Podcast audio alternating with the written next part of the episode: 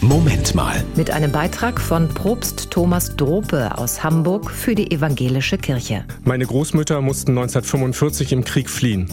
In wenigen Koffern ist für sie und die Kinder alles gewesen, was ihnen geblieben war. Die Großväter sind später aus der Gefangenschaft nachgefolgt. Sie alle sind froh gewesen, mit dem Leben davongekommen zu sein. Willkommen geheißen hat man sie damals nicht. In manchen Gegenden sind die Flüchtlinge übel beschimpft worden. Und schwer ist es gewesen, mit so wenig zu leben. Untergebracht auf engstem Raum. Nicht zu wissen, womit die Kinder satt werden sollten. Woher warme Sachen zum Anziehen bekommen. Aber der Krieg ist vorbei gewesen. Das hat sie glücklich gemacht. Endlich Frieden.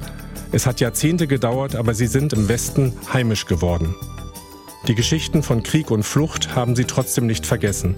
Uns Nachgeborenen haben sie immer wieder davon erzählt, um die Schrecken zu verarbeiten, um uns zu warnen. Nie wieder soll so etwas geschehen. Ich bin also auch ein Mensch mit Migrationshintergrund. Für mich liegt er nur zwei Generationen zurück. Wie bei vielen anderen Menschen, deren Großeltern im Krieg fliehen mussten. Das verbindet mich mit den Geflüchteten heute. Erstaunlich, dass es noch immer einige bei uns gibt, die auf Geflüchtete schimpfen.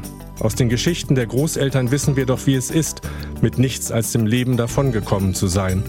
Und dass Geflüchtete deshalb auf Hilfe von uns angewiesen sind.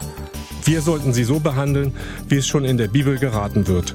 Wenn ein Fremdling bei euch wohnt in eurem Lande, den sollt ihr nicht bedrücken. Er soll bei euch wohnen wie ein Einheimischer unter euch und du sollst ihn lieben wie dich selbst. Das war ein Beitrag von Propst Thomas Drope aus Hamburg für die Evangelische Kirche.